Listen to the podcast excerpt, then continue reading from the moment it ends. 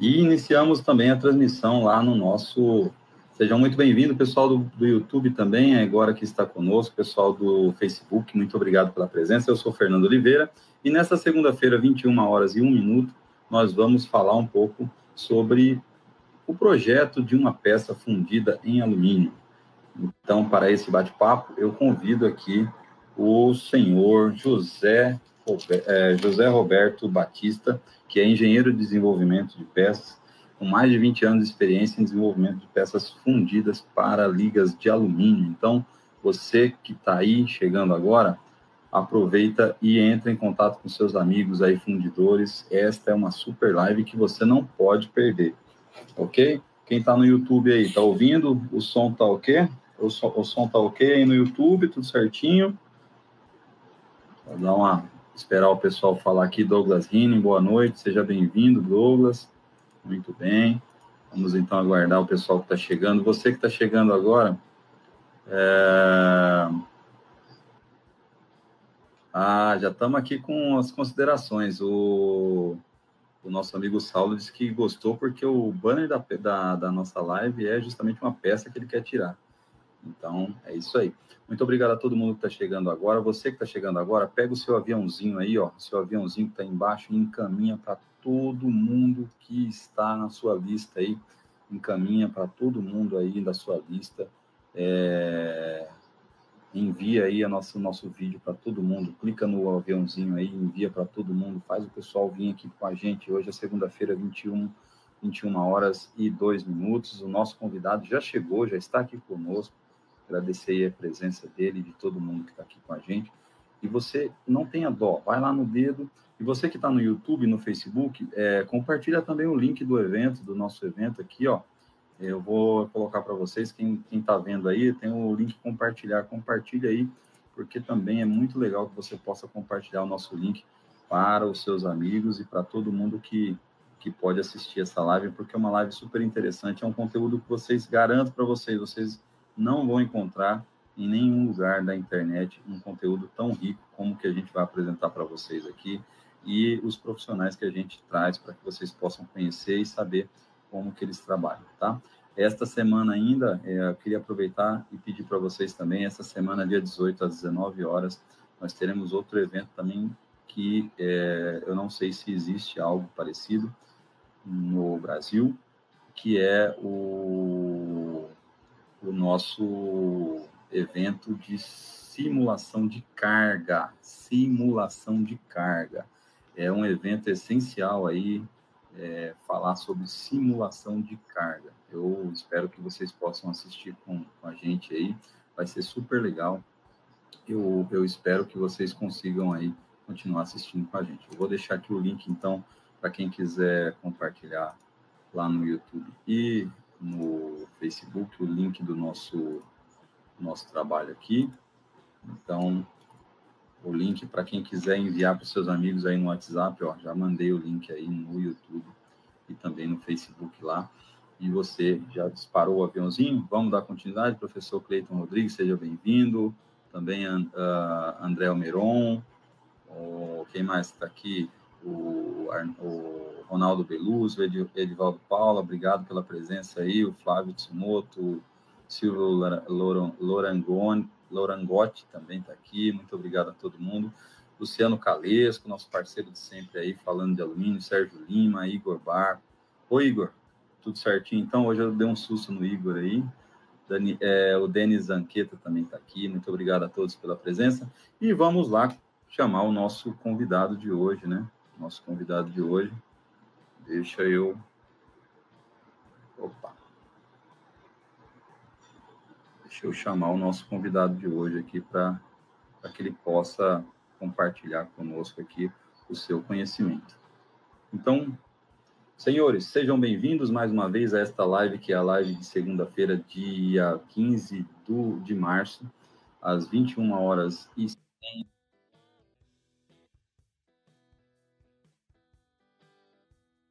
conosco o engenheiro especialista em desenvolvimento de peças de alumínio, José Roberto Batista. Boa noite, Batista, tudo bem? Boa noite, Fernando, tudo bom? Deixa eu ajeitar tudo um pouco bom. aqui, senão, senão não vai conseguir me enxergar. Excelente, muito bem, muito bem. Estamos te vendo, estamos te vendo bem. Tá, tá vendo bem? Sim, sim. Você me ouve? Ouço bem, ouço bem. Ouço muito Legal. Bem. Boa noite a todos. E vamos lá, vamos conversar bastante. Legal, legal. Ô, ô, ô Batista, é, conta pra gente, vamos começar assim, né? Conta pra gente como é que você chegou na fundição, né? Porque você é engenheiro mecânico, né? Como é que você chegou na fundição? Então, é, é, na verdade, assim, Fernando, eu, eu, fazia, eu fazia antes é, equipamento térmico, né? Tocador de calor, vaso de pressão, radiador industrial. E a empresa acabou mudando e eu tinha que tomar um norte. Deixa eu ver para onde eu vou fazer a mesma coisa, né? E por um acaso, um amigo falou: estão precisando um engenheiro ali para poder trabalhar em fundição. Você conhece alguma coisa? Eu falei: eu conheço é, só de teoria, né? E, mas nunca trabalhei. E aí eu entrei numa empresa e de lá nunca mais parei de fazer fundição. Né? Deixei equipamento térmico, outros equipamentos aí para refinaria, petroquímica e mergulhei na fundição. Estou até hoje. Estou até hoje. O bichinho pegou mesmo, Fernando. que legal, que legal. Bem, é, primeiramente quero agradecer a você por aceitar o nosso convite. Eu sei que não é fácil fazer uhum. uma live, falar em público, mas obrigado aí por aceitar. Obrigado. E eu queria que você, vamos começar falando realmente sobre o que que, para você, o que que é o, o projeto de uma peça em alumínio? O que que é o? O projeto da peça. Então, o, o, você o entende como projeto? Uma peça de alumínio, né? logicamente, essa peça não existe, então ela passa a ser uma criação, né?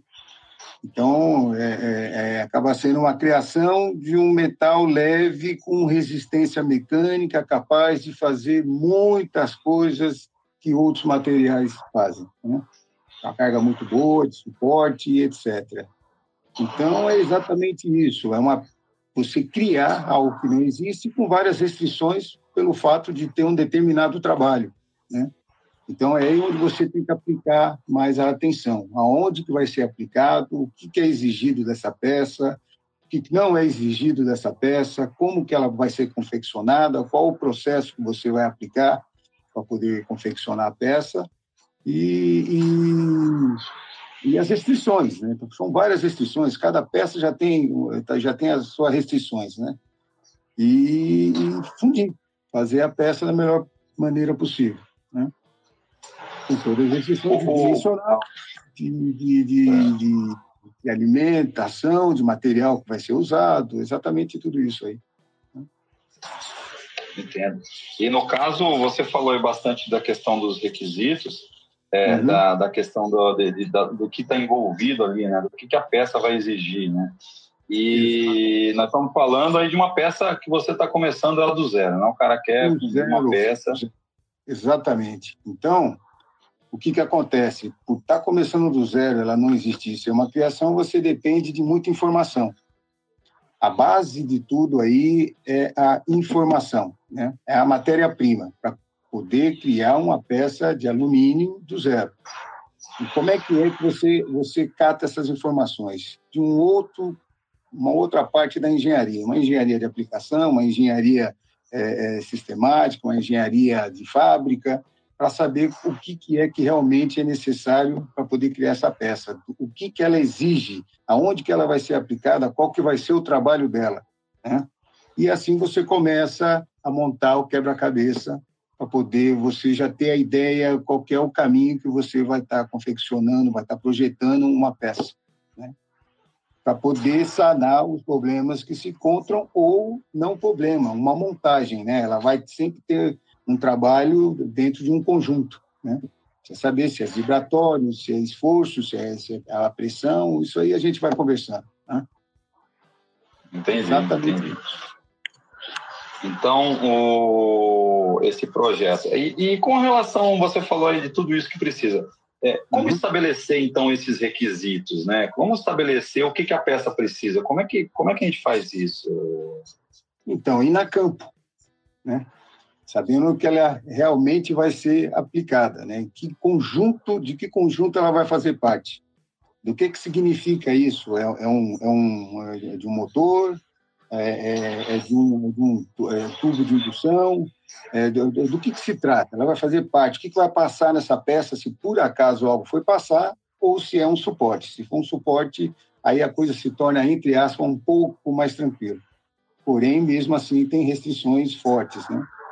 Então, é, tudo é aplicação. O trabalho realmente que ela vai ter que estar tá fazendo. Né? A gente precisa saber onde que é que ela vai se encaixar. Onde que ela se encaixa dentro de um, de um conjunto de peças, né?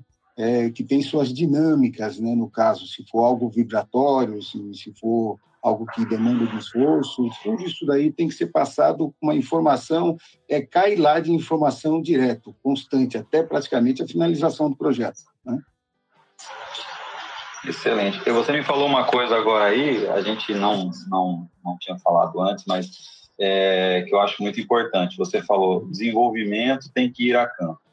É, eu não costumo ver nas fundições é, o pessoal de desenvolvimento ter essa preocupação, é, que deveria ser a preocupação zero zero é, de quem trabalha em desenvolvimento, né, Batista? Porque se você conhece, se você está desenvolvendo alguma coisa e você conhece a aplicação daquela peça, uhum. daquele item, uhum. é, com certeza você vai ter muito mais facilidade em apresentar soluções, em Exato. apresentar é, formas de trabalhar. Eu já, eu já acompanhei, tive a oportunidade de acompanhar empresas que uhum. a gente com uma baita dificuldade na peça lá, porque a gente não, não conseguia tirar a face lisa, Uhum. E aí chegou o engenheiro de, de, de, aplicação, engenheiro de campo, e ele falou assim: não, não, não, não, é o seguinte, ó, inverte a peça, porque esse lado aqui vai ser usinado e é uma usinagem pesada, então não tem problema, pode, pode fazer e continuar. Quer dizer, a gente ia gastar um tempo violento, a gente ia gastar um muito neurônio ali, é, e no fim das contas, a resposta veio do campo, veio da aplicação. Né? Então, essa questão da aplicação realmente é algo que, que você precisa realmente estar muito atento. Né? Uhum. É, acaba, acaba gastando energia à toa, né? É, é, por isso que eu falo, a matéria-prima realmente, no, no, começo, principalmente do, do, do, projeto, é a informação. Sem informação, paralisa tudo ou faz coisa errada. Né? Exatamente.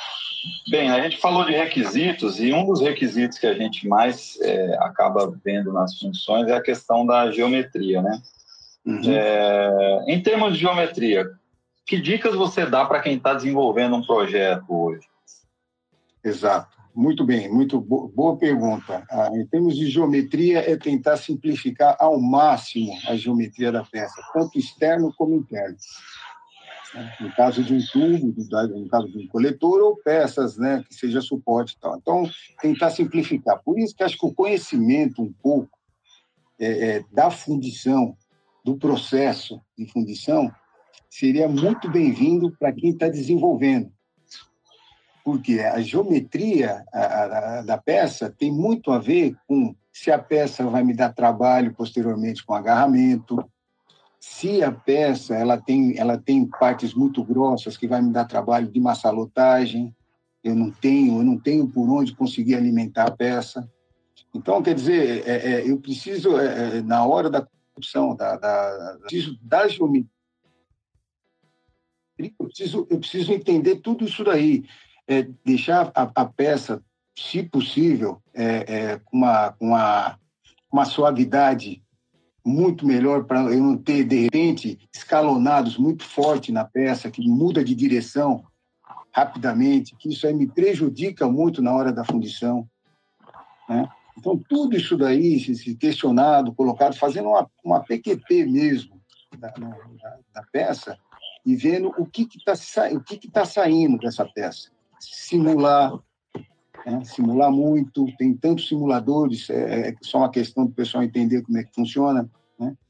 É, é, é então, é, é, é, a geometria da peça, realmente, quando você bate o olho no projeto, você falou, essa peça vai sair legal. Ou essa peça vai me dar trabalho, só pela geometria. Né? É, e, e, isso não tem jeito, né, Batista? É só a experiência que vai dando para a gente esse, esse, esse feeling, né? Pois esse... é, Exatamente, exatamente isso. Se pudesse, na, na hora do desenvolvimento do projeto, já está coligado com uma empresa que vai fabricar, é você que vai fabricar essa peça, seria a, a, a melhor situação, porque aí você consegue jogar, né? praticar um tênis né? para lá e para cá, chama a fundição, fala, estou fazendo dessa forma, o que é que você acha? Não, não, é, aqui, faça assim, ou muda um pouco, porque esse material que está sendo colocado me dá complicação de porosidade, dá complicação disso, daquilo, rechô. Então, tudo isso daí, se conseguisse ter esse intercâmbio, né, e está falando o que está sendo feito e é com a opinião de quem vai fabricar, quem vai fundir, seria a melhor condição. Né. Show de bola. Bem, eu preciso dar uma paradinha aqui para interagir com os nossos amigos que estão nos assistindo, talvez até alguns amigos seus, não sei se você conseguiu é, chamá-los, mas a gente está aqui com o Douglas Rinen, o, o Túlio Nascimento, pessoal lá do, de Itaúna, o José Alves, aqui do interior de São Paulo, José Alves Mogi, talvez você conheça ele, trabalhou muito com alguém. O Reile Bueno, professor lá do Senai de, de Itaúna, boa noite. Boa noite também aqui o Lucas, Lucas Faria, está aqui também, muito obrigado. O Jacó, Jacó Luiz é, é, Meura, é, Moira, não sei se é, é alemão. É, o Jefferson Franco está aqui também, boa noite, seja bem-vindo.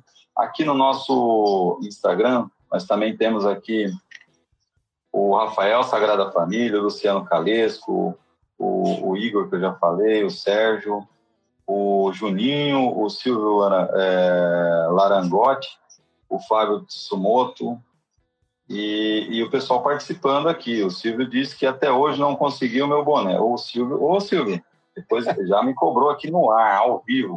Silvio, vamos, vamos resolver esse negócio do boné. Me manda uma mensagem aí na sequência. Vamos pegar esse endereço de novo aí. Eu tive um problema. Aliás, para quem não conhece, você já conhece nosso boné, Batista? Já conheço. Esse é o boné do doutor. Quem boné sabe do doutor Fugo. Opa, vamos. Parceria parceria com a Inductoterm, a gente fez esse boné exclusivo aqui. E o que acontece? Nós tivemos um problema ano passado que foram extravios dos Correios, tem uma quantidade enorme de extravios aí. Então, quem não recebeu o seu boné, entre em contato comigo que a gente vai enviar novamente. Aliás, tem um, um boné que voltou do Boris, lá de Itu, também voltou, não, não chegou lá. É, bem, o Friedrich está aqui também, o, o Alex, o Alain Renon está aqui também, o Henrique Zimbra, o Sérgio Jimenez, o Amarildo Costa, Amarildo, abraço, o Maicon Martins, o seu Mauro Weber, que é um dos nossos patrocinadores aqui, da Sil Weber, muito obrigado pela, pela audiência. O Nicolas está aqui também e é, o Lucas Rocha, um abraço, Lucas, nosso parceiro aí da área de alumínio também. E o Luciano está dizendo assim, ó, vamos muito a campo, vamos sim em campo, e isso ajuda muito. Então, realmente, ele, ele tá, tá por dentro aí da, da questão dos, de, de campo. Então, uhum. legal. É, uhum. Vamos dar continuidade, então, aqui ao, nossos, ao nosso bate-papo.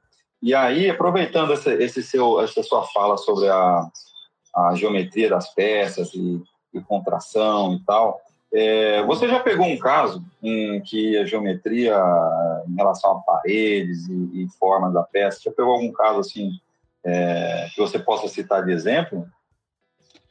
Já, já. Já peguei, já peguei um caso e, e era, eu acho que foi até um, um, um problema de engano ou problema de, de modelação no 3D. Só pode ter sido. Era uma curva uma curva e ela, e ela afinava em direção ao flange, né? E, mas como é que foi pego como é que foi pego isso daí? O problema é esse um, era um lugar muito muito muito é, é, um detalhe muito pequeno que começava a dar problema de rechupagem etc por causa do rechupo o rechupo às vezes também é bom ele ajuda porque mostrou que a parede estava fina e encaixar a parede fina. Por mais que você corte a peça, principalmente na, na hora do tryout, você não vai achar que perto de um flange tem uma parede desengonçada, fina, fina demais. Ali realmente não foi a, a concepção, ali foi um, talvez um erro de programa, não sei o que, é que, que, que aconteceu e, e passou. E, e, agora a parede grossa, na verdade, ela não dá muito sinal. Às vezes você está com um problema que você não tem alimentação em volta e ali onde está aquela parede é, grossa está alimentando a região. Você vê que ali sempre tem um colapso, ali sempre tem um problema de, de, de, de rechupagem, sempre tem alguma coisa, você fala, mas por que? Se ela faz parte de toda uma superfície lateral. Aí você cortando, você vê que aquela parede ficou grossa. Poxa, mas por que a parede grossa? Muitas vezes porque para poder suavizar. Ah, vamos suavizar, que isso daqui pode dar uma contrasaída. Olhou lá, viu que na divisão não tem problema nenhum, não vai dar agarramento, não vai dar contrasaída, mas suavizou. Nesse que suavizou, você talvez multiplicou por dois a espessura da parede e ali começa a dar problema, porque está isolado. Tenho algo alimentando e não é alimentado. E foi o que realmente aconteceu. Acontece, às vezes, casos de, de, de, um defeito outro, que começa a dar um pouco mais de rebarba, que não coloca, de repente, uma cinta em uma peça que precisa ter uma cinta de proteção na rebarbação da divisão. Acontece essas coisas, mas é, hoje, hoje acho que é mais difícil, por causa que é trabalhado no 3D e um programa, um programa bom, né? São programas hoje que realmente indicam tudo que está acontecendo. Né? Sim, então são sim. casos assim, bem, bem esporádicos, certo? O Luciano Calês está falando, material também traz problemas? Poxa vida! se traz, se traz problema de porosidade, problema de, de, de rechupagem. Às vezes, poxa, esse, é, é, é esse material é muito bom, ele, ele ele alimenta muito bem a peça, onde tem que ser alimentado. Porém, né, também às vezes ele está alimentando em excesso. O ponto dele está alimentando e não tem ninguém que alimente ele. É uma cadeia. Né? Então, às vezes você está trabalhando com material que ele escoa muito bem, ele alimenta muito bem e tem esse problema. O outro, às vezes, é um material que dá muita, muito poro. Você fala, não consigo, não tenho óxido no banho, está sendo muito bem tratado, a temperatura está adequada, está sendo registrado toda hora e me dá problema de porosidade. Você vai ver, às vezes você tem que baixar uma liguinha aqui, outra ali, por causa que o material realmente já é dele, né, dá esse tipo de problema. Dá muito problema. Entendi. É, e isso é uma coisa que também que nós vamos falar um pouco mais para frente, né? Que a gente tem que tomar muito cuidado no desenvolvimento do, do trabalho, porque muitas vezes lá na frente, depois que a peça está desenvolvida, vem um abençoado e quer mudar todo o, o, processo, tudo que foi criado em termos de desenvolvimento, né? É porque deu um outro problema que não tem nada a ver com o desenvolvimento. Então, uhum. é, é, isso aí. Ó, já chegou os nossos amigos fabricantes de panela aí, ó. O, o, o Freio de Cláudio tá falando lá, panela fina, dando rechupe. É, parede com menos de 6 milímetros. Nós vamos falar um pouquinho disso aí daqui a pouco. Segura a onda aí, é, Claudio. Vamos falar um pouquinho sobre parede. É... Uma outra coisa que eu queria reforçar com você, né, ainda falando em geometria, é... explica para a gente a questão do, das peças sem ângulo é... e a importância da linha de divisão. Explica um pouquinho por que, que uma peça precisa ter ângulo e por que, que tem que ter e qual é, que é a importância da, da linha de divisão? Exatamente, ótima pergunta. E precisa ter ângulo em pontos é, bem distribuídos na peça, porque às vezes eu tenho um ângulo é, em determinada região, coloquei o mesmo ângulo na outra, só que eu tenho um, um, um, uma queda, algo estabelecido por um lado que vai me dar agarramento. Aí, na hora de extrair, o que, que acontece? Uma região sai muito bem e a outra agarra. Então, eu preciso ter o ângulo de saída exatamente para isso para poder ter, facilitar a minha extração. Ah, mas eu passo, eu passo a tinta, eu passo o refratário, depois eu passo a minha tinta preta, que dá tudo certo e, e tal. Não, não adianta, não adianta. Não tem ângulo de saída, a peça não sai. Mesmo porque o que, o que acontece muitas vezes? Eu tenho contração, eu tenho uma dilatação e eu preciso ter ângulo de saída. A peça não pode sair assim, sempre assim. Não tem jeito, eu preciso de ângulo de saída. E tem peça que não é pouco, não. Às vezes a gente não quer judiar muito para não mudar muito a configuração da peça, a estética da peça, e não dá muito ângulo de saída. Tem peça que você tem que dar ângulo de saída e ponto final. Senão você vai perder muita peça, ou tem que ficar retocando muito a sua coquilha para poder tirar as peças. Exatamente. Principalmente quando a gente fala em coquilha, o ângulo de saída é importante, né? Porque na areia, acaba que você não saiu, você quebra, você, você né? Você destrói, então você acaba tendo outros problemas, né? Que o, que o ângulo de saída provoca ali, né? Uhum. É, agora, você agora, não tem, agora... talvez você não tenha é, é, é, o problema do ângulo de saída, mas você com certeza vai ter outros problemas, né? Agora, agora também, Fernando, tem que tomar muito cuidado, porque às vezes a gente pensa que é ângulo de saída e às vezes não é, é deslocamento de máquina. Às vezes tem ângulo de saída lá, mas você fala, pô, deve ser pouco esse ângulo de saída, né? Não, às vezes o ângulo está bem feito, está tudo certo. Mas às vezes eu tenho deslocamento de máquina na abertura. Então, se ele desloca um pouquinho, aí eu tenho problema. E às vezes é tão sensível. Agora eu, é, agora eu vou falar com você, fundidor, você que está nos assistindo aí, é você mesmo. Então é o seguinte: o que ele falou aí, eu acho que é uma das coisas mais importantes que tem que ser vista. Ah, ferramenta está com problema, a placa está com problema, o modelo está com problema. Só que é o seguinte: você faz o, o, a, a, caixa tampa e fundo, e aí o que acontece? Você não tem ali um, um sistema de transporte, e aí você leva essa caixa vibrando, ou você empurra a sua parte de baixo, ou você não, não, não tem fixação nas caixas, ela vai se movimentando, e aí acontece isso que o Batista falou, é isso, né, Batista? É isso mesmo, é isso mesmo. E aí, e aí a peça agarra, a peça não sai. Em coquilha também acontece isso, né, Batista? Muito. Principalmente a coquilha. É a muito. coquilha, é, com o tempo, ela aquece, ela vai fazendo isso, né? ela desloca para cima, ela desloca para baixo. Exatamente. E aí, na coquilha, não tem mais o que fazer. Na coquilha, é, ela, ela não vai é. soltar, né? Porque às vezes, às vezes você tem um lado, lado, lado superior, ele pode às vezes ter um, uma espessura mais fina do que o, o inferior.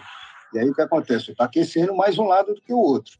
Então eu preciso ter sempre um queimador em cima e um queimador embaixo, com regulagem ainda de chama, e às vezes algum tempo para desligar.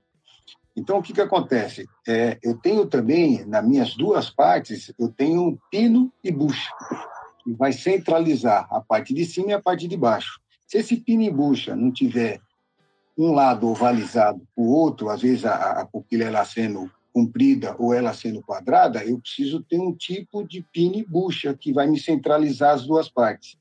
O que, que acontece? Começa a aquecer demais o lado de cima e na hora que sai o lado de cima ele dá um tranco e abre. Porque ele precisa se libertar que ele dilatou. Então, isso é um outro problema que eu tenho peça grudada, porque tem um problema com aquecimento de, da parte de cima e da parte de baixo. Então, é tá vendo? E a gente pode levar isso tudo, às vezes a pessoa fala, não, mas eu estou com o meu problema de, de contra-saída aqui, né? não tenho meu ângulo adequado. E às vezes não é nada disso. Tem que analisar muito bem. Show de bola. O, o Lucas já está perguntando aqui se seria os pino guia. Exatamente, o que é o, o Batista acabou de explicar, o Lucas. Quando você tem, você pode até ter o pino guia, ele vai te ajudar. Só que se, se ele aquecer de forma irregular, o que, que vai acontecer? Eu vou ter exatamente o que ele acabou de falar. E em caso de peça de parede fina, você pode até quebrar a peça, né, Quebra, quebra a peça, entorta, um lado sai, o outro não. É um desastre. Aí mais meia hora para poder reativar com aquilo. Exatamente. Bem, continuando então, uhum. é, agora acho que a gente consegue responder a pergunta do nosso amigo lá de, do, do, do Cláudio. É, a gente falando de espessuras. Assim, uhum. o que, que eu. Porque eu sei que, que quando a gente vai desenvolver um projeto de uma peça em alumínio, a espessura é importantíssima para a gente definir o processo também, né, Batista? Sim, sim. Então, é, você consegue dar uma ideia para a gente de o que, que a gente pode, até quanto a gente consegue tirar na, na areia, na coquilha, até quanto a gente consegue tirar na injeção?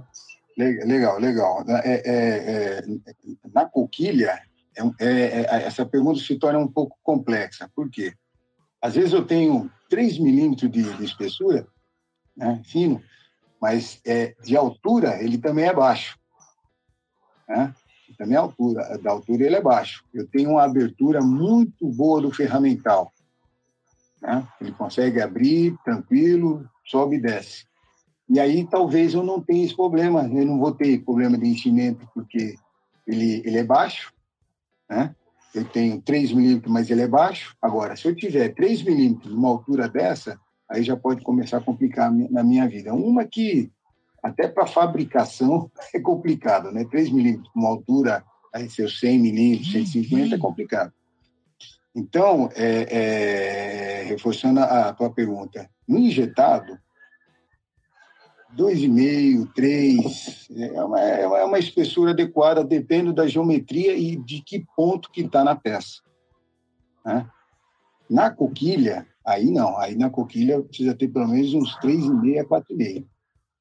Eu preciso ter, eu preciso ter, porque é, é, é, às vezes a, a, a, chegada do material nesse ponto é, é um pouco morosa. Ela não, ela, o, o, aqui já está enchendo e lá vai encher por último, de repente. Você imagina que eu tenho é, 3 milímetros num, num, ponto mais alto. Isso, de repente, quando chegar lá nesse ponto mais alto, já está quase derrubando a. Estou quase com 700, 690 graus. Então, quer dizer que eu posso ter falha nesse ponto. Então, 4 milímetros é, um, é, uma, é, uma, é uma espessura razoável para coquilha. E você acha que uma, uma dica boa para quem está é, fundindo peça de parede aí no limite, é, uma, uma, dica boa seria deixar mais próximo possível do canal ou, ou não? É, é, mais é realmente limitação de processo? Se possível, sim. O problema é que é, o que, que manda é a geometria da peça, né? Ela que a geometria da peça que vai falar para você, ó, põe, me põe nessa ferramenta dessa maneira. Então, às vezes, realmente está tá longe, está tá, tá num, num, canto que é um dos últimos, e aí é complicado. Ah, mas eu vou colocar, eu ponho um respiro, eu ponho um respiro lá, eu consigo ter saída de ar, eu vou eliminando todo tipo de, de problema que eu posso ter até chegar o material lá. É uma saída, porém é, é muito difícil isso, isso ter, ter, um, ter um final feliz, sabe? Você é, é, é aquele tipo de produção, você tira 10 peças boas e duas ruins depois aumenta, aí tira 10 peças boas, 3, 4 deu falha, aí vai lá, pensa que é pintura, pinta, aí é um carnaval. Então, é, é a espessura boa para a coquilha é de em torno de 4, 4,5 e daí para cima. Né? Tá bom? É isso aí. E você, fundidor, que está tá fundindo aí, é, se você, a cada 100 peças, você perde mais do que 5 peças, Nossa. você precisa rever seu processo, tá bom? Exatamente. Então fiquem atentos aí, porque mais que cinco peças perdidas, você precisa rever seu processo, porque nós estamos falando 5% de recuo. Então, ah, eu fundo 10 peças, perco duas, você está com um problemão, porque você está perdendo muita peça. Sim, então, sim. Não, é, não é isso, Batista? Exatamente. E, e, não, não, é só perder, não é, Fernando? Você está perdendo peça e você está reduzindo a sua produção, porque cada peça que sai com problema tem uma análise ali de pelo menos um minuto. você fica olhando ali pelo menos um minuto e vai querer retocar, vai querer fazer muito, um monte de coisa na, na, na Quer dizer, então não são só a perda, e sim o tempo também que você para, né? Esse é o problema. Exatamente, exatamente. É, e no caso, para escolher o processo, né? Você está lá com a peça de alumínio na mão, está tudo certinho ali. Como é que você escolhe o processo? Você vai fazer em areia, é, coquilha ou, ou, ou, injeção? Como é que qual é a dica que você pode deixar nesse sentido aí para os nossos amigos? Perfeito, perfeito, Fernando. É, na verdade, é assim, a coisa acontece assim, é, tem um botão chamado é, lote mensal, né? Esse daí já está falando muita coisa. Vamos supor que eu preciso fazer 15 mil peças ou 20 mil peças mês. Então, já de encontro, é a primeira coisa que eu vou querer saber, quanto, qual, é o seu, qual é o lote mensal. Se for um lote de 15, 20 mil, aí eu vou ter que rearranjar a minha coquilha para poder aumentar o número de cavidade ou, e aumentar o número de coquilha e, e vou ter que ter mais máquina e mais operador. Aí, aí, é um, é, aí é um problema bastante complicado, sabe? Para você, você poder andar com isso. Isso para quem está confeccionando. Agora, para quem está fazendo, vai muito do, da aplicação também. Né? Se é uma aplicação que eu, eu, eu, não precisa ter tanta utilidade, eu não preciso de impacto né, na peça, ela não, não tem isso, né, aí eu vou fazer injetado. Né, por quê? Infelizmente, o, o, ferro que é necessário no injetado ele é bastante fragilizante. Né? Então, isso daí é, um, é, um, é, é algo que já tem que se pensar também. Então, depende de, de, de uma, de uma gama de, de, de situações para você poder escolher. Uma delas que é forte, né, se você já quiser, já quiser cortar caminho e tirar ou não isso é coquilha, é, é o lote de, de produção. A coquilha hoje, eu acho que uma peça média aí de, de um quilo, um quilo e meio, deve fazer em torno de 5 mil, 6 mil peças mês, mas a coisa caprichada, com um número adequado de, de, de, de, de cavidade, etc. Então, a, essa escolha ela se dá dessa forma, né? não é nem tanto é pela aplicação, claro, né? e, e pelo lote mensal também, né? quanto que eu tenho que produzir por mês. Entendi. Então, aplicação e lote vão te determinar. Eu lembro de uma vez, ô Batista, que a gente estava suando para produzir uma peça e, e aí quando nós chegamos lá com, com o engenheiro de desenvolvimento, a gente olhou para a peça, ele olhou para a gente e falou assim, vocês sabem que essa peça é forjada, né? e a gente falou, é, agora que você está falando, faz sentido. Porque o material não batia, a forma, a forma não batia e a gente desesperado ali, então. É... Mas acontece, são casos da vida aí, né? que a é, gente tem. É claro, claro. Uhum. É, uma outra coisa que eu queria deixar claro para todo mundo que trabalha com processo aí, e aí o Batista pode chancelar uhum. para mim, é o seguinte: fundidor, você que está lá no chão de fábrica, você que é fundidor, se o projeto e o processo está determinado, um material, como já falou o nosso amigo Luciano Calesco, se está determinado lá que é um 305, é um 309, é um 323, siga a recomendação, porque é o seguinte, quando você muda a liga, você muda as propriedades, e aí começa a aparecer problemas que não existiam. Não é isso mesmo, Batista? Sim, não tenha dúvida, não tenha dúvida. Se, se, se a concepção é com aquela liga, tome muito cuidado. Ah, mas espera um pouquinho, eu tenho uma liga paralela aqui, ó, que eu se ajeitar aqui aqui, as coisas funcionam. Não é bem assim. Né? Então tem que tomar realmente cuidado, se a determinação é aquela liga, ponto, e acabou. Não adianta inventar. Não adianta inventar, porque às vezes a gente está pensando que a, a, mudança vai me dar só é, agarramento é, no injetado, vai me dar problema de marmorização, vai dar isso, vai dar aquilo. Não, não, não, não. Mudou a liga, ela pode transformar sua peça. É isso aí, é isso aí. E outra coisa, a mudança da liga não é, não é simplesmente era uma liga passou para outra, não. É você misturar lingotes, misturar é, retorno. É, então tudo isso vai afetar aí o seu, o seu processo. Uhum. É, bem, continuando então,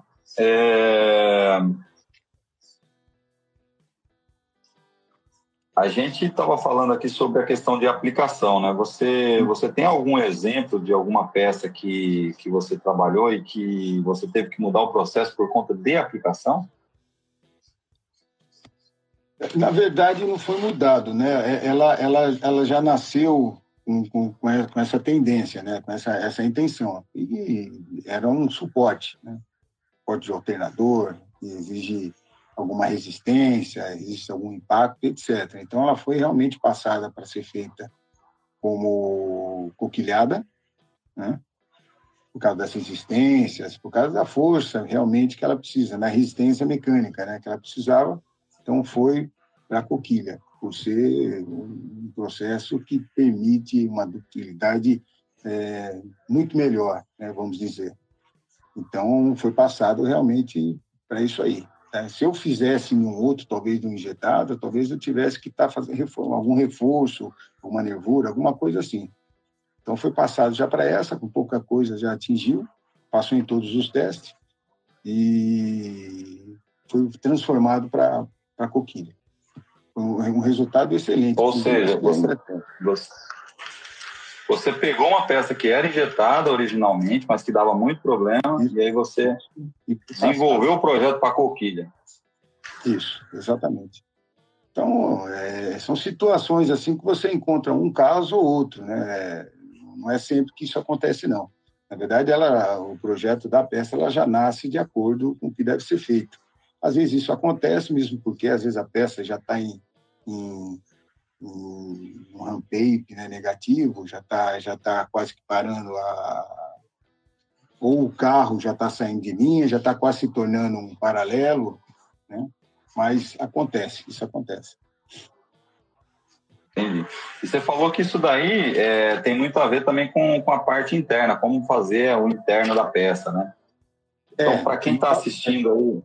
É, isso, isso, isso. Esse, esse, por ser um caso de suporte, né? Agora, é, o que leva em consideração o interno da peça, né? É realmente, eu tenho um interno em S. Como que eu vou fazer essa peça injetado esse interno em formato de S. Eu não consigo colocar uma, uma gaveta de um lado, outra de outro, e as duas se encontram. Realmente a geometria interna está complicada, não tem como eu fazer. Aí eu tenho que partir realmente para a coquilha e vou fazer isso daí com macho de areia. Né? E esse é um dos planos, mas geralmente isso acontece já na concepção, né? Na concepção da peça já vê, opa, essa peça aqui eu preciso, não tem como, já foi estudado, eu não consigo mudar a geometria interna da peça. E eu preciso que seja feito dessa forma aqui. E, e com gaveta eu não consigo fazer. Então, tem que fazer em coquilha dessa forma de, de, de, de colocar um macho de areia. Né? Isso encarece um pouquinho a coquilha, porque você já tem outro processo incluso. Né? Você tem um macho de areia agregando ali na peça. Né? E é isso. Então, é quando você também tem que fazer essas modificações. Né? Entendi. Você falou aí bastante de gaveta e bastante de macho. Macho, a gente aqui no, no canal, a gente já, já tem uma, uma, uma, vivência maior aí com relação aos machos, que são os vazios das peças, né? Que a gente uhum. faz ali. Mas gaveta, tem algumas pessoas aqui que, que acho que conhecem menos. É, uhum. Não sei quantas pessoas conhecem, mas enfim, para a gente não deixar dúvida, explica um pouquinho melhor para a gente essa questão das claro. gavetas. Como é que elas funcionam? Claro, claro. A gaveta, a gaveta que é, é, o acionamento do macho de aço que vai fazer a figura interna da minha peça. Então, ou seja, eu preciso ter cilindros que façam a movimentação ou, dependendo se não for nada muito especial, o puxo não for tão grande, eu posso colocar pino inclinado, né? Mas é, então eu tenho a gaveta e, e, e, e anexado à gaveta eu tenho os machos de aço, fazendo a figura interna do, do, da minha peça. É bem simples assim mesmo, sabe? Ou eu tenho que colocar esse macho de areia. Então, eu tenho um macho de aço com gavetas e o macho de areia. Ele é colocado na, na, na, é, é, na coquilha por marcação. Então, o que faz ele parar lá é a marcação e o fechamento da coquilha. Exatamente isso aí. Show. Legal, então, então, ou seja, e aí eu tenho, como você falou, como é que eu vou fazer um S com uma gaveta com um pino que tem que entrar e sair, entrar e sair? Como é que sair. Exatamente. Né? Não tem como não sair, tem né? É, não tenho como fazer. Então, eu preciso desse outro artifício. Eu não consigo colocar no injetado, nem posso, e tenho que colocar na coquilha. Excelente. Bem, falar aqui com nossos amigos que estão nos assistindo também, o Denner Morgato, que já é sócio aqui do canal. Um abraço aí, Denner, boa, eh, Denner, boa noite. Denner, você ganhou o boné? Se ganhou, me manda mensagem também. O, o Jacó também está falando aqui, muita informação valiosa. Obrigado aí por assistir. Marcos Aguiar, o, o Caio Fatioli, direto do, do México também, participando com a gente aqui. É, e, eu, e o Boris, que a gente já falou aqui com o Boris também. O Boris, o seu boné voltou, foi um dos que voltou aqui, que não, não, teve, não teve como. É, me manda de novo o endereço para a gente enviar de novo. E você estava falando aí, Batista, dessa questão toda de, de problemas e, e etc. E aqui tem uma pergunta do, do Ronaldo Belu, é, Beluso uhum. sobre o problema de formação de óxido no vazamento das coquilhas por gravidade. Qual a melhor estratégia para evitar esse problema? Uhum. Bem, é, é, é, isso daí é, você você responde, acho, se você quiser, mas é um assunto que dá uma live no futuro. Nós temos conteúdo tá. no canal, inclusive, com o Fábio Castro falando um pouquinho sobre isso. Mas, por favor, esteja à vontade.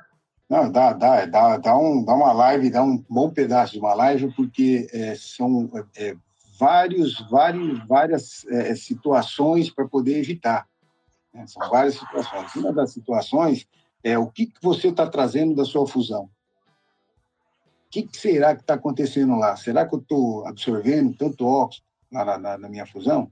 Será que quando eu chego com todo esse óxido, eu estou fazendo uma limpeza adequada lá no meu forno de espera? Então, tudo isso daí precisa realmente é, reaver. Pegar da fusão. Será que eu jogo muito lixo lá dentro? Ou seja, é, eu estou sucateando outro tipo de peça e estou jogando lá dentro, criando óxido lá dentro da, da, da minha fusão? Então, será que meu transporte está criando o óxido? O que será que está acontecendo? Então, é, é, geralmente está nessa parte. A situação do óxido está nessa região aí, ó, entre fusão e forno de espera. É aí que tem que ser é, é verificado o que está sendo feito para poder ter tanto óxido assim na, na, na, na, gravidade. E o problema é que o óxido também ele, ele, ele, ele dá uns vazamentos que para encontrar é complicado. Né? Então, e ainda tem aquela questão, né? Se, se você tiver com tudo isso aí em dia e você não tiver feito um bom projeto, uma boa simulação, um bom projeto de canais e a, a sua coquilha tiver canais a mais, você também pode ter a formação de, de reoxidação. Né? Perfeito, perfeito. E o canal, né? Precisa ver, o canal está descendo cheio ou ele está descendo meio turbulento? O que está acontecendo nesse canal? Como é que está a distribuição em relação ao canal? Né? Tudo isso daí tem que ser revisto. Mas acho que de primeiro plano, verificar como é que está essa fusão, como é que está esse, esse banho, esse fone de espera, dá uma olhadinha como é que está tudo isso daí e faz aí um testezinho com, com, com Camode e verifica como é que está lá dentro, se dá para enxergar o óxido lá dentro. Isso também é uma coisa legal. Aí é inspecionar e policiar, não tem jeito. É, duas dicas que eu vou deixar aqui para você, fundidor que está nos assistindo aí. É, a primeira é o seguinte: nunca interrompa um vazamento de uma coquilha. Então, começou copo cheio do início ao fim, nunca interrompa. É isso? isso e uma outra coisa é, uma outra coisa é, se você vazou 100 peças e somente 10 ou 15, é, ou até mesmo 20 apresentaram óxido, não é problema de canal, é problema de metal. Porque quando você tem problema de canal, ele vai dar em 90, 95% das peças. Não é isso? Exatamente, é isso aí. É isso aí, é isso aí mesmo. O caminho é exatamente esse. Na verdade, é registrar. Registrar como é que, quem foi que fez a peça e, e, e observar como é que está sendo feita essa peça. Porque é, o óxido, é, ele é resolvível. Sim, sim. Com certeza. Bem, é... nossa, como o tempo voa, hein, cara? A gente já está chegando aí perto do final. O tempo voa, passa muito rápido. Mas é, a gente já falou aqui um pouquinho sobre, sobre é, toda essa parte aí. Tem uma parte que nós não falamos ainda, que eu acho que é uhum. super importante também falar, é a questão é, do arredondamento. Uhum. Né? Porque a gente sabe que, que as peças fundidas em alumínio, todas as peças fundidas, né, ela tem dificuldade com cantos vivos, né? Sim. Você consegue falar um pouco para a gente sobre, sobre essa questão do, do, do, arredondamento? Claro. O arredondamento, em questão, primeiro, de estética falando, ele é necessário, né? Se pegar uma peça com canto vivo, é algo não faz sentido, né? Então, ele tem que ter um arredondamento para você poder suavizar a forma. Mas quando a gente se fala em arredondamento, é 3, 4 milímetros, dependendo se é um arredondamento externo, né? Se for um arredondamento entre cantoneiras, vamos supor, bem assim, você tem uma peça que é um L, qual que é, de quanto que eu faço aqui meu raio? Geralmente é um terço do valor da espessura. Aí você faz o seu raio.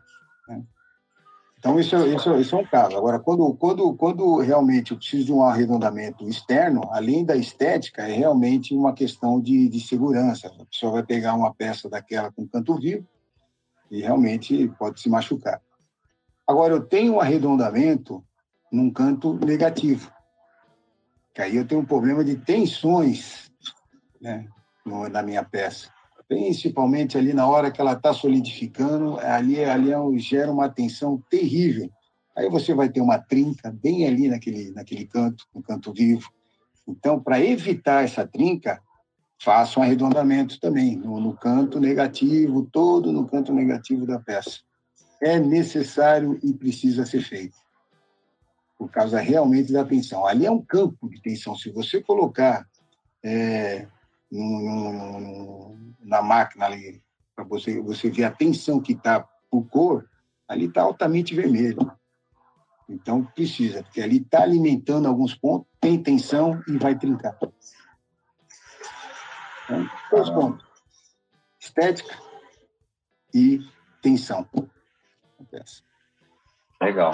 Então, fundidor, fica a dica aí, mais uma dica. Se você está tendo muita quebra de peças, trinca de peças é, em regiões tem canto, dá uma olhada aí como é que está o seu arredondamento. É, bem, a gente depois de a gente falar de arredondamento, de espessura, de geometria, de requisitos das peças, a gente chegou num ponto que eu acho que é super importante aí também de ser discutido, que é a questão do acabamento superficial, né? É, em alumínio, acabamento superficial acaba sendo um requisito muito, muito importante muitas vezes, né? Ah, e aí, como avaliar, como, no desenvolvimento, como avaliar o, o, o acabamento superficial, Batista? Quanto menos ruga tiver em cima do, da, da peça, né? falei ruga porque realmente é um, é um, é um acabamento um pouco áspero, né? é o ideal. Se é uma peça que ela está indo para aprovação, é a hora X de você falar, opa, vou criar um padrão. Entendeu? Então, é a hora X. Porque as, as peças vão, cliente, vai ter, ela vai ser dimensionada, ela vai passar por teste, isso, aquilo, pá. a gente colhe essa peça para poder mandar para o cliente aprovar. Veja essa aprovação e crie um padrão em cima dessa aprovação. É a melhor situação que tem. Então, está fundindo, a peça saiu meio casca de laranja em cima, isso, aquilo. Opa, vamos parar, jateia, pinta novamente, continua a fundição. É a melhor situação que tem é essa. Você criar realmente um padrão. Porque se deixar a, a, bater uma foto, isso aqui, não, pode bater uma foto, cria, uma, cria um processo, cria uma ficha, mas deixa um padrão de peça lá para poder dar uma olhada. Aliás, o padrão é sempre, é sempre necessário quando a peça sai boa quando a peça sai negativa. Você pode deixar um, um padrão lá mesmo, com um, um, cartãozinho vermelho, indicando aonde que aquela peça deu problema. Isso é uma forma inteligente do cara olhar e falar, opa, essa peça dá, dá problema aqui. Pronto. Mas que tem a ficha também do processo e etc. Né? É bem por aí. Show de bola. Agora, me fala uma coisa: é possível aprovar uma peça com aspecto é, um aspecto superficial assim inferior, vai, digamos assim, um pouco mais rugoso? Mais rugoso? É possível se tiver dentro do dimensional. Isso pode ser até um acordo, mas dependendo onde vai essa peça, é, não vai ser aprovado. É, você vai ter que criar realmente padrão. Você sabe que eu você sabe que eu já tive um problema contrário, né? Eu tive uma peça, é, um, uma vez eu visitei um cliente que teve uma peça reprovada, um lote grande, porque a peça estava lisa demais. Agora precisa ver aonde que ele usa essa peça, qual, é, qual que é o critério. É, na verdade, o que acontece é a peça era, ela era emborrachada, né? Então ela passava por vulcanização, então ela precisava ter rugosidade para poder é, né? absorver. É, então a peça estava tão lisa que quando ele aplicava a borracha, a borracha não, não grudava e e a, a fundição teve que. Era então, ferro fundido, a fundição teve que destruir essas peças boas. É, e o interessante é que essa condição deveria estar é, é, em, em, algum documento dele também, né? E ele não deu essa condição. É engraçado, né? Exatamente. Porque se ele precisava de rigorosidade para poder ter aderência ali para colocar algo, ele podia ter deixado. Vai saber, né?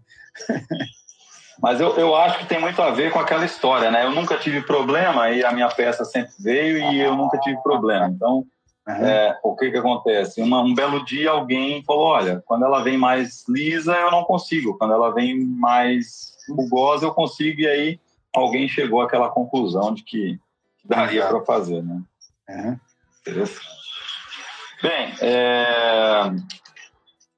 a gente já falou dessas questões todas. Ah, uma, uma questão também que a gente fala em alumínio, né, muito, é a questão. Queria que você explicasse, antes de mais nada, um pouquinho sobre o que, que é estanqueidade. O que é estanqueidade? Ah, legal. Estanqueidade é a forma de teste de vazamento. Então, eu tenho uma peça e a, essa peça vai ter um fluxo interno que tem uma determinada pressão é, e não pode ter vazamento, senão muda toda a minha fluxometria. Ou eu tenho uma outra peça que eu tenho talvez uma pressão estática mesmo lá dentro, né? E eu preciso testar essa peça para ver se ela tem vazamento ou não. Então, como é que eu posso estar testando essa peça? Eu posso estar testando essa peça é, por um processo úmido, como se falam, né? Que é o, entre aspas, borracheiro, né? Você tem um tanque de água, você cria um dispositivo para poder selar um lado de outro, de um tubo, dando um exemplo, né? E numa dessas flanges que eu estou selando, eu tenho uma entrada de ar para poder dar pressão lá dentro. Então, eu dou essa pressão, às vezes de 0,3, 0,5 bar, e ponho ela imersa na água e verifico se tem bolha saindo é uma situação boa, porque é, eu sei que ela está com vazamento e sei aonde é o vazamento. Então, ali eu marco, vejo se isso tem repetibilidade e corro para a produção para poder falar: opa, tem algo acontecendo aqui nessa peça que eu testei 10 peças e todas repetiram no mesmo lugar. Então, esse, esse é um tipo. Tem outro que é por queda de pressão. Então, eu tenho uma peça, esse é seco. Eu tenho um dispositivo, ponho meu tubo, ponho a flange no outro lado também, de um lado e de outro, ponho ah, o meu conector de injeção de ar para poder dar pressão, e dou a pressão, dou a pressão que eu quero, que é a pressão do teste, e paro. Ali eu tenho um painel que está mostrando quanto que chegou de pressão. Vou ver, deixo estabilizar, estabilizou, tem um determinado tempo né, para ver se realmente estabiliza aí, não vaza, aí cai e eu tenho, não sei se a peça está aprovada ou não. Esse teste também é bom que eu posso fazer um dispositivo aberto, porque aí eu vou ver, eu passo um, um sabão, uma bucha, alguma coisa assim, eu vou ver se realmente onde que é que está vazando. Aí eu tenho como consertar. Né, eu tenho como correr na produção e falar, olha, está tendo esse tipo de vazamento. E se eu precisar afinar mais ainda, esse, já, esse, esse tipo de teste que eu vou falar agora já não é nem tanto usual, é o do Campa, Campanula. Campanula? Campanula. Campanula. Campanula. Esse teste aí é um teste feito da, da seguinte forma: você pega uma peça com impressão, põe essa peça dentro de um, de um de um, uma cúpula, parece um, um sino, feche e põe pressão também nessa cúpula. Pronto, eu sei a pressão que tem lá e sei a pressão que tem fora. Se a peça que está lá dentro começar a vazar, vai vazar para o interior dessa cúpula. E aí vai me acionar lá o quanto que está vazando. Então, esse é um, um, um, teste um pouco mais refinado. Às vezes, o, às vezes o, o, a vazão é bem pouca que está acontecendo, mas vai me acusar lá. Esse aí já é um pouco mais caro. Né? Então, é, esses três tipos aí é o. Esse último nem tanto, mas os dois primeiros é o mais utilizado. Né? Queda de pressão e o, o borracheiro. Né? E aí, normalmente, esses testes eles são aplicados em peças que têm algum tipo de necessidade de, é, de reter, de não, não vazar, é isso, né? Sombra de dúvidas. Às vezes tem peça que tem uma tolerância de vazamento porque é, às vezes você tem um fluxo, um fluxo corrente. Então, ela pode ter algum vazamentinho e tal, mas ela está sempre se alimentando. Agora, outra não. Outra realmente não pode, porque tudo que acontece ali é estático. Né? Eu encho de alguma pressão e essa pressão, se ela escapar, escapou. E não pode. Né? Não pode. Legal. Legal. É, pessoal, é, um exemplo que eu sei aqui é todo lugar que vai óleo, por exemplo, cárter, né? Essas hum. partes, normalmente, partes, carcaças de bombas, que você tem ali uma pressão residual, que você não pode ter. Exatamente. E uma coisa importante, né, Batista? É. Sim, pode falar. Não, não, o cárter é uma bomba, né? Pela, pelo tamanho dele, você ter ali 0,5, 0, né? De, de, pressão é algo, algo complicado, né? Mas é exatamente isso mesmo. Pode, pode falar. Não, então, aí dentro desse, dessa questão de, de, de vazamento, a gente só tem que estar atento para essa questão. Mas uma coisa mais importante do que isso é, uhum. se eu estou fazendo um teste de tanqueidade, significa que eu vou ter muito mais peça reprovada se eu fizer o meu processo convencional. Uhum. Então, isso requer que você tenha uma, é, um processamento e uma engenharia mais focada em eliminar alguns defeitos, não é isso?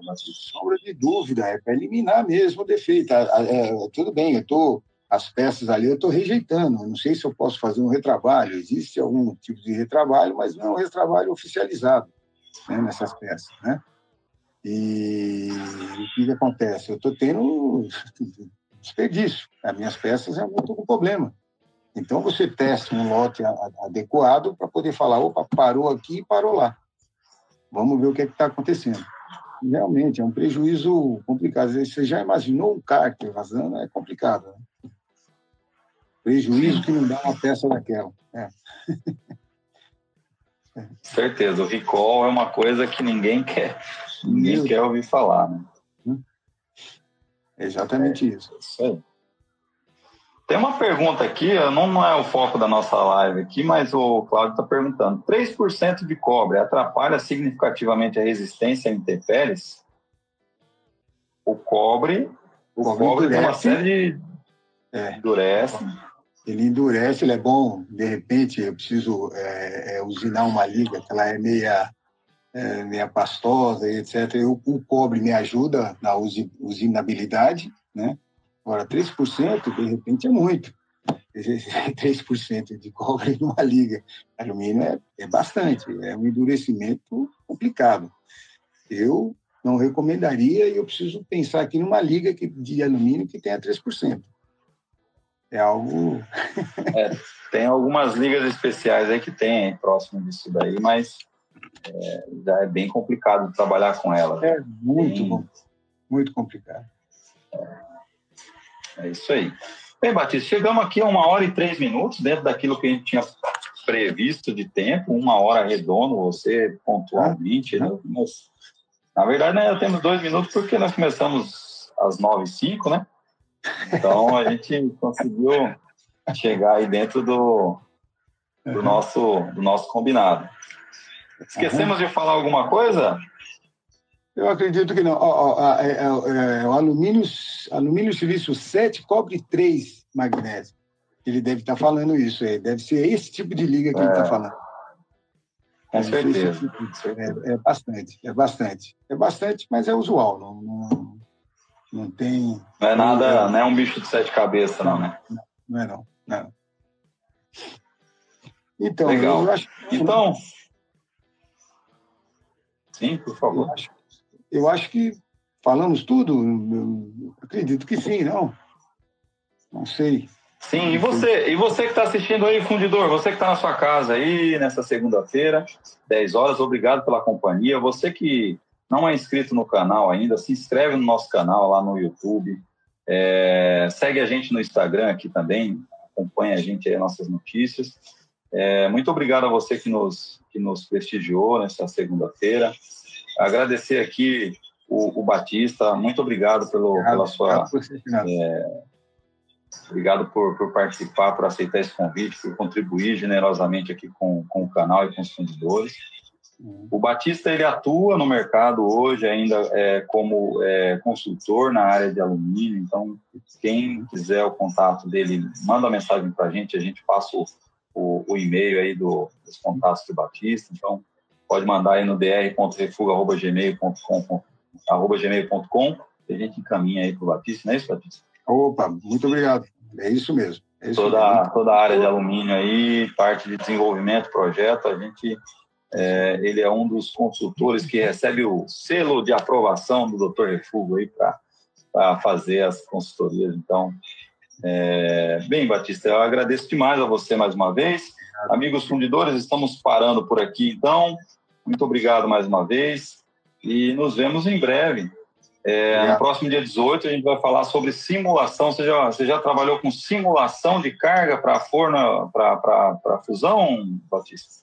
Não, eu já vi, mas não trabalhei. Não, não mergulhei nesse assunto, não. Show de bola. A gente vai ter um evento essa semana sobre esse assunto, é, uhum. é, no dia 18. É, eu convido todo mundo a participar com a gente aí. Vai ser super legal. E, e na próxima segunda-feira a gente tem um novo desafio, que é a Elaine falando da, de uma possibilidade real de substituir a areia de sílica por areia cerâmica. Já imaginou isso? É muito. É, é, é, é um assunto. É inovação. Bem, bem inovador. É uma é. tendência nos Estados Unidos que ela está trazendo para a gente em primeira mão. Então vai ser muito legal. Acompanha com a gente. Batista, então, boa noite para você. Muito obrigado mais uma vez. Fique com Deus. Uma excelente semana. Excelentes projetos. Sucesso aí nas suas atividades, na sua empreitada. Muito obrigado, Fernando. Obrigado pelo convite, obrigado pelo assunto, pelo papo que a gente teve aqui. Boa noite a todos que estavam aí olhando, a gente participando também. E estamos aí. Qualquer coisa, a gente se conversa. É isso aí. Esse, essa, live, essa live teve o patrocínio da. teve o, o apoio do, da Sil Weber, que é um dos nossos apoiadores aqui, que trabalha com espectrômetros para a área de, de, todos os metais, alumínio, ferro, aço. Então, quem tiver interesse aí também, a Sil Weber está à disposição. Bem, tchau, pessoal. Muito obrigado. Boa noite. Valeu. Eu, tchau, tchau.